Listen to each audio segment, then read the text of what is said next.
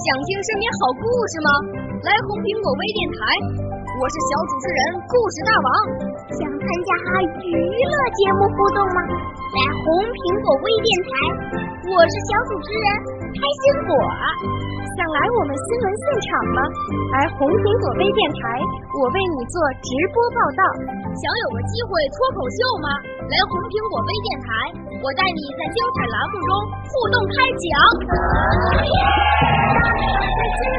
我们的语言魅力在这里提升，我们的儿时梦想从这里起航。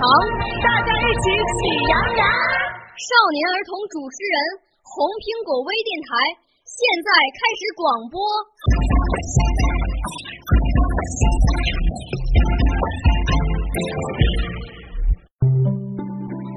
大家好，我是王贝宁，十岁，来自北京市海淀区首都师范大学附属小学永明校区。今天我给大家诵读的是《不读的秋》节选，作者郁达夫。